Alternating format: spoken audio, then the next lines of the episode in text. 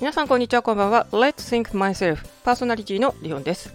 この番組では自分の頭で考えてみようということでさまざまなこう質問を皆さんに投げかけていきますので一緒に日本語で考えてみましょうということです。でしばらくは題材はですねこの英検の過去問を使っていくということで、まあ、ちょっと英語学習にも触れますけど基本的に考えるのは日本語で考えていきます。これは私たちがこれから未来この激動の時代にですねやっぱりあの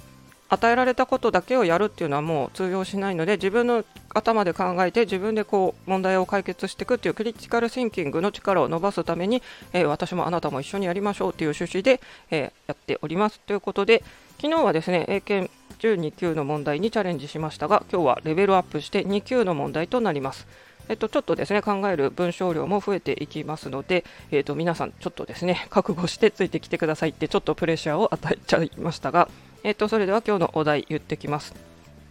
若者は自分の将来の職業について考えることにもっと時間を使うべきだという人がいますあなたはこの意見に同意しますか？えっと、ここからですね2級からはですねこの agree or disagree ということで賛成か反対かという観点で、えー、自分の意見をこう伝えていくということになります。で、えーと、昨日と同じように理由は2つ書きます。まあ、書きますというか今頭で考えてください。で、えっ、とですね、ヒントとなるポイントっていうのが2級には書かれていまして、まあ、これは参考にするとあのいいんじゃないのかなと思います。え3つのポイントはですね、と教育、収入、あとは技術ですね。まあ、これを使って3つあるのでですね、まあ、その中で言いやすいやつを2つ選んで、え、考えていくといいかなというふうに思います。それではちょっと Thinking Time ということで、チッチッチッチッチッチッチッチチピコーンというですね、えっと、考えたい人はここで一旦あのストップしてですねちょっと考えてみてから続き聞いてみてください。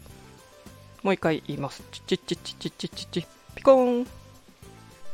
さてそれでは私が考えたことをちょっとシェアしていきたいと思います。ちょっとですね 今洗濯機が部屋の中で回ってるのでうるさかったらごめんなさい。えっ、ー、と私はですね、えー、とまず agree、えーと、とこの意見に同意しますの方でちょっと考えてみました。えーと、理由の1つ目はですねこの教育っていうポイントを使って、えー、今の学校教育では昔に比べてですねキャリアについてこう授業とかですねあったりするんで、えーと、考える機会は昔よりは増えていると思うがそれでも私は足りないと思っているというのでこれから激動の時代生き抜くためにですねやっぱり自分の人生は自分でデザインした方がいいと思うので学生のうちからしっかり考えた方がいいっていうのが1つ目の理由。えー、2つ目はですね収入っていう面で、えー、とちょっと考えてみました。まあ、さっきとちょっとかぶりますが、えー、とこれからは、まあ、AI とかもよもっと発達してですね、まあ、人間の仕事も減ると言われている時代なんでいかに自分がですね収入を得て、えー、稼いで生活していくかということをやっぱりもう今の若いうちからですね考えた方がいいんじゃないかということで、えー、とこれをえーと、賛成というふうに考えました、まあ、もうちょっと付け加えるならさっきの収入のとこは具体例とかも欲しいですよね。まあ、あの昨日もプレップ法で考えてみましょうというふうに説明しましたが、まあ、これは同意か、えーと、賛成か反対かっていうのを考えて、まあ、私だと今回教育っていう点においてっていうふうに述べました。次収入っていうふうに述べました。で、えっと、ちょっと1と2の理由はですね、まあ、当然ながらかぶっちゃだめなんでちょっと2の理由となんか1がかぶってるような気もするんでここら辺で具体例とかをもうちょっと入れたいなという気がしてみますね。ちょっと考えてみます。そうですね。例えば、まあ、英語一つにとっても学校の授業だけでは、えーと英会話とかがですねこうできるとは限らないので、まあ、個人的にもですね資格勉強なり英会話のレッスンを受けるなりして、えー、学生のうちからこう技を磨いておいた方がいいみたいな感じで加えてみました。まあ、これぐらいを日本語で考えて、まあ、実際の英検だったら、えー、作文していけばいいんじゃないのかなという気がしますが、えー、皆さんはいかがだったでしょうか。えっと、これはあくまで正解不正解っていうのはありません。問いかけに対して自分でですねあの考えてそれを相手に伝えることができるように言語化するっていう練習をしていますので別に私と意見が違ってですね反対意見でも当然いいです。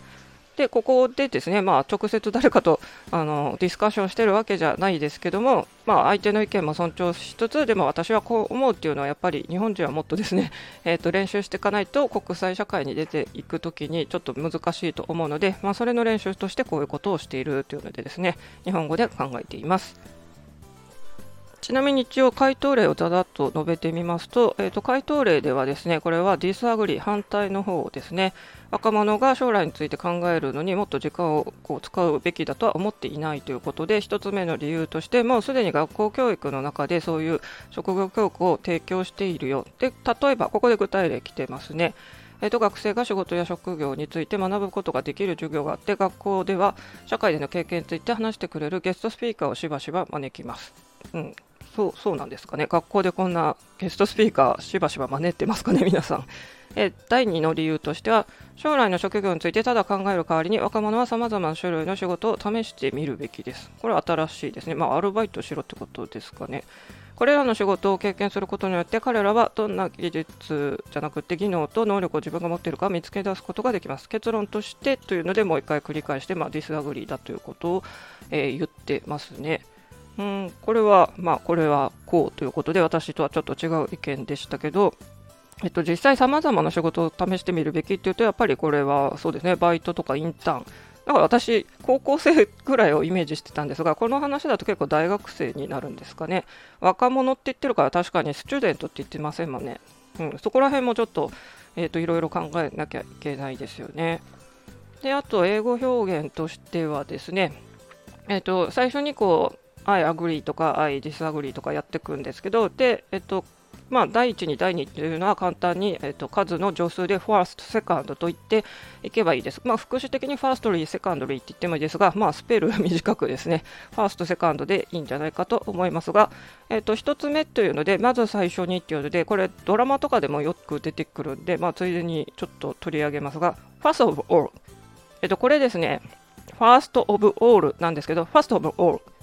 私うまく言えてるか分かりませんが、これネイティブで私も海外ドラマ見ててですね、えっと、これちょっとあの話題になったんですけど、フェスティバルって聞こえちゃうよっていう風な日本人の感想があったりして、ちょっとですね、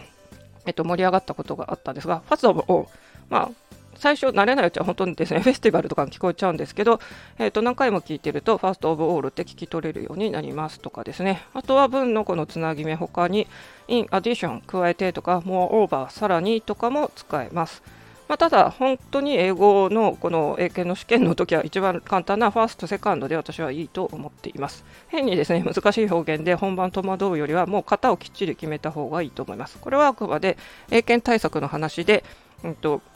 日本語で考えるこの番組の趣旨のにあの考える、ただ考えてみるっていうのでは、ここまで別に技術とかも、えーと、必要ありませんので、えーと、皆さんもそっちのですね、まあ、ただ考えるっていうことを、えーと一緒にやりましょうっていうことですね。えーと、昨日の配信でコメントいただいてたんでですねちょっとそれをお読みしたいと思いますまずラララさんリオンさん、とてもいい問いかけをしてくださってありがとうございます。大人になると規制のことに対して特に考えることもなく、それは当たり前のことと思ってしがちだと自覚しています。改めて自分で考えることの大切さを感じました。英語については私は全く不勉強ですが、とても楽しいです。サムネもチャンネル名も一新とても素敵ですということでコメント第1号ありがとうございます。えっと、本当にですね、この英検の問題はですね、私も普段こんなことやっぱり考えてないですよ。普通に生きてたらわざわざですね、この若者の教育のなんか実感がふんなんかどったらすったらとか考えないですよね。なんで、えー、とこういうあえて考える時間を作ることでクリティカルシングキングに慣れていくという目的でやっていますということで、えー、嬉しいコメントありがとうございます。次、グッドさんですね。リニューアルおめでとうございます。サムネイルすごく良いですね。 PREP 法になっているか、自信なげに答えてみます。英語を学ぶのは小学校に入ると同時頃か、えー、と少し前くらいがいいと思いました。なぜなら日本語も英語もわからない。えー、語学や勉強そのものに先入観がない、その時期に学ぶなら苦手意識もなく受け入れやすいと思ったからですと単純に思ったのですが、点点点で、リオンさんの言ってた10歳でっていうのは完全に納得しちゃいました。やはり日本人ならまずは国語力ですかね。勉強になりました。ありがとうございました。ということで、え、ー、と、グッドさん、実際にこれですね、考えたことをここに文章としてシェアしてくださってですね、正直これすごいいいアウトプットの練習、なんかやたら上から目線になってますが、もともとこの講座を始めてるのも私が、えー、塾講師とかやってるっていう、まあ、ちょっと上からの目線になっちゃうのはお許しくださいということでですね、えっ、ー、と、グッドさんは、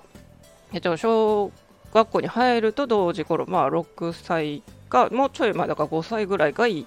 で私はこのグッドさんの先入観がないから、えーと、苦手意識もなく受け入れやすい。これも素敵な考え方ですよね。私昨日の配信ではですね、えーと、10歳っていうふうに、えーと、述べました。まあ詳しくは昨日の配信聞いてほしいんですけどもそうですね。こうやっていろんな人の意見であそういう考え方もあるんだって共有するのはよりいいことですね。私、これ、グッドさんがこうやって書いてくださったことで、あこの配信もっとですね、ただ私がこう考えましたって言ってるだけじゃなくて、皆さんも実際こう考えましたってコメント欄で書いていただけると、よりこう、なんか深くなんか学べるんじゃないのかなと思いました。もちろんコメントってですね書くの時間もかかりますので、えっと、もしあの書く時間があってあの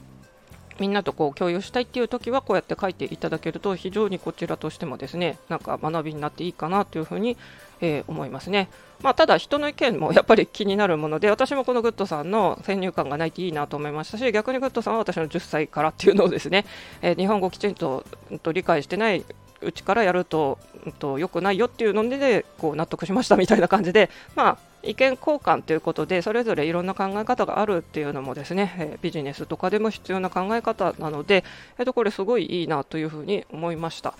ということでですね今日はちょっとコメント返しも含めて昨日のえーと、私がコメントで感想くださいって書いて実際こうやって書いてくださったラララさんとグッドさん本当にありがとうございます、えーと、私のこちらのチャンネルですね、えー、本当に、えーと、まだまだフォロワーさんが少ない状態なんですけども、まあ、あのもう一つの音楽チャンネルとリンクさせて、えー、ともっとたくさんの人に、えー、聞いていただいて、えー、と皆さんもですね一緒にこの問いかけに対して考える練習をこう共有できたらいいなというふうに思っています、えー、それでは今日はこれで終わりにしたいと思います。See you!